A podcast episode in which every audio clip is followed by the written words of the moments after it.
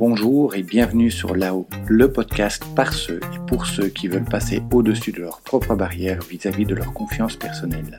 Je m'appelle Thomas. Enfant et adolescent, je manquais réellement de confiance en moi et d'estime de moi. J'ai vécu le harcèlement scolaire et la solitude sociale durant de longues années. Les gens qui me connaissent actuellement tombent souvent des nues lorsqu'ils apprennent ce parcours, car il est tellement à l'opposé de l'image de confiance que je dégage actuellement. Je suis convaincu que nous pouvons tous améliorer nos niveaux de confiance et d'estime personnelle. Je sais par expérience que contrairement aux idées reçues, ce ne sont ni des choses innées, ni des rêves inaccessibles, et que toi aussi tu peux le faire. C'est pour cela que j'ai créé ce podcast qui a pour but de t'inspirer et de te donner des pistes pour que toi aussi tu puisses t'épanouir, prendre confiance et prendre la place qui te revient dans la société.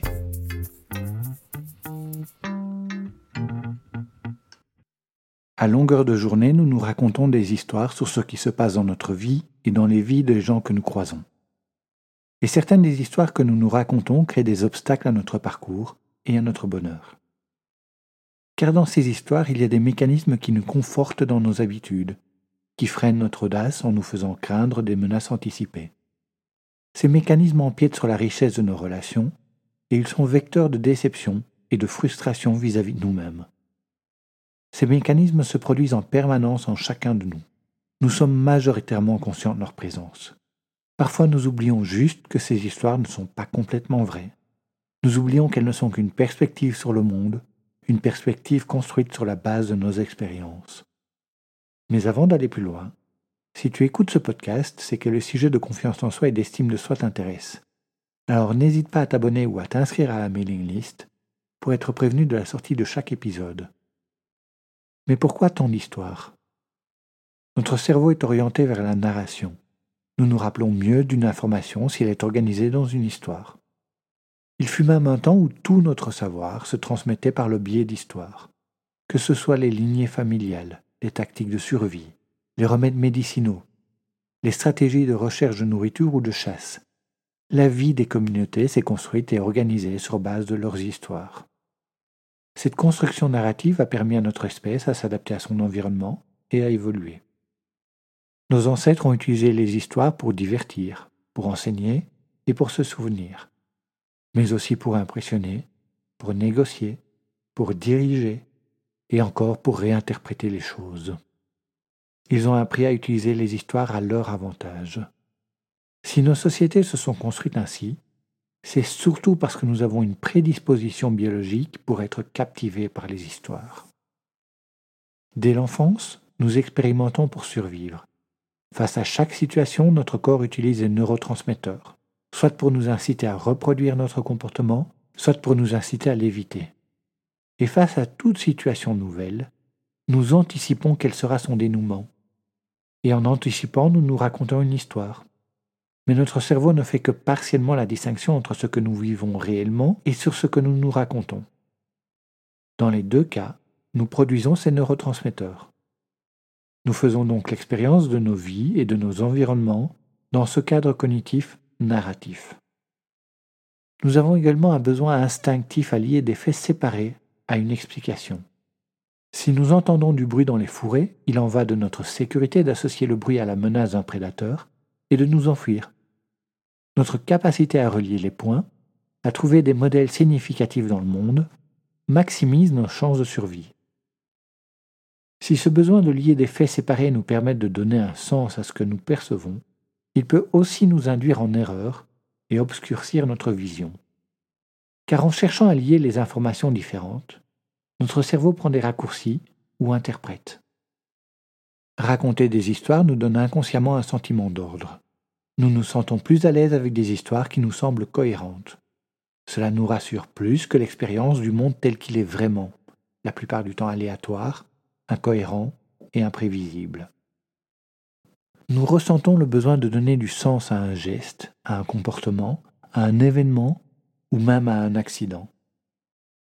Donner un certain sens plutôt qu'un autre à quelque chose, cela veut dire lui accorder un certain prix, une certaine valeur, en fonction de ce qu'il provoque, de ce qu'il suscite en nous. Mais pour donner plus de sens à ce que nous expérimentons, notre cerveau comble les vides avec ce qui lui semble le plus logique. Et c'est bien là le risque, de donner à un geste ou à un comportement un sens qui n'existe pas, qui n'était pas l'intention de l'auteur du geste. L'interprétation que nous faisons de ce que nous avons vécu, l'histoire que nous nous racontons à son sujet, peut nous faire prêter un sens aux actes des autres, que cela ait été leur intention ou non. Mais ce faisant, nous créons une réalité dans notre esprit qui n'est pas totalement conforme à ce qui s'est réellement passé. Dans certains cas, nous sommes persuadés que notre interprétation est LA vérité. Et quelles que soient les explications ou les excuses de nos interlocuteurs, nous n'en démordons pas. L'autre nous veut du mal ou ne nous aime pas. Il ne tient pas compte de nos besoins ou se moque de nos sentiments. Nous avons tendance à nous fier à notre première impression et à la favoriser face à toute information contradictoire. Nous allons naturellement chercher des preuves qui renforcent les opinions que nous avons déjà, plutôt que de nous exposer à l'incertitude induite par de nouvelles idées ou situations. Une fois que nous nous sommes fait une opinion sur quelqu'un, nous sommes enclins à jauger ses réactions et ses attitudes sur base de cette croyance initiale. Nous anticiperons également ses réactions sur base de ce postulat, et nous adapterons nos comportements et nos attentes à celui-ci. En agissant de la sorte, nous nous attendons à ce que la relation que nous avons continue sur les mêmes bases, et nos comportements favorisent cette répétition. Si le premier contact était positif, cette attente est certainement une bonne chose. Mais si notre premier contact était froid ou conflictuel, nous nous préparons à interagir dans le même climat et nous incitons notre interlocuteur à nous répondre sur le ton que nous avions anticipé. Cela ne veut pas dire que si nous avions abordé notre interlocuteur de manière neutre ou plus positive, les contacts auraient été obligatoirement différents. Mais au moins, nous aurions laissé la porte ouverte à plus de possibilités. Et enfin, il y a les histoires que nous nous racontons à l'avance. Il ou elle ne sera pas intéressé. Je vais me ridiculiser. Je ne serai jamais pris à ce poste. Personne ne me trouvera séduisant. Dans bien de nos histoires, nous sommes un héros qui ne croit pas en ses capacités, qui se dit qu'il ne peut pas y arriver, qui doute de tout. Et cela nous incite à abandonner ou à nous engager sur la voie la plus simple. Une fois que nous nous sommes fixés une limite, nous avons tendance à freiner nos efforts ou à adopter des stratégies qui, au final, ne feront que confirmer nos croyances limitatives. Deviens conscient de tes histoires. Les histoires que tu te racontes te donnent un aperçu de tes peurs, de tes désirs et de tes ambitions. Lorsque tu réfléchis à ces histoires, tu peux en apprendre davantage sur toi-même. Quelles sont tes valeurs? Qu'est-ce que tu considères comme significatif et important? Et dans chaque situation, tu peux te demander ce que te dicte ton discours intérieur. Quelle est la part interprétée ou anticipée de ce discours? Quelle est son influence sur ta confiance en toi et sur ton estime de toi?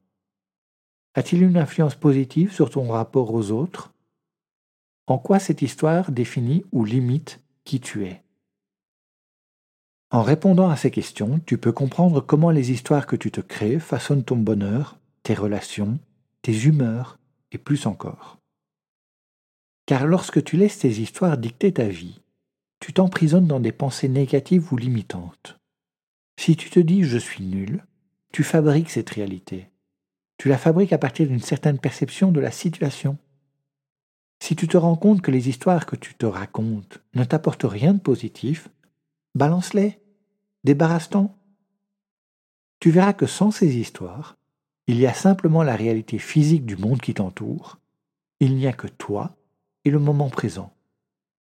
Et cela libère ton potentiel et ouvre les possibilités. Mais tu peux aussi changer tes histoires pour gagner en confiance.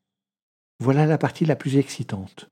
Une fois que tu es conscient de ta tendance à te raconter des histoires, tu peux l'utiliser à ton avantage. Raconter des histoires est naturel et nous le faisons tous, tout le temps. Il n'y a rien de mal à cela. En réalisant à quel point nous sommes enclins à raconter des histoires et à les croire, tu es en mesure d'en créer de nouvelles. Changer tes histoires pourrait te paraître difficile. Elles semblent si solides et si réelles que nous n'arrivons pas à nous en détacher. Pourtant, prendre du recul vis-à-vis de celles-ci et pourquoi pas les considérer de la même manière que nous considérons nos rêves nous permet de nous détacher de nos jugements et de nos limites. En changeant tes histoires, tu changeras ta façon de voir le monde et tu te choisiras une nouvelle place en son sein. Sois le héros ou l'héroïne de tes histoires, celui ou celle qui ne se décourage pas face à l'adversité, celui ou celle qui n'est pas dissuadé par les tracas de la vie, celui ou celle qui triomphe contre vents et marées, mais aussi celui ou celle qui fait preuve d'audace, qui va vers les autres et qui n'a pas peur de demander de l'aide. Enfin, sois celui ou celle qui ose développer son potentiel. Alexandre Jardin disait Le bonheur appartient à ceux qui se racontent de succulentes histoires et qui ont la ressource ou le courage d'y croire. Voici pour cet épisode sur les histoires que nous nous racontons. J'espère qu'il aura répondu à quelques-unes de tes questions.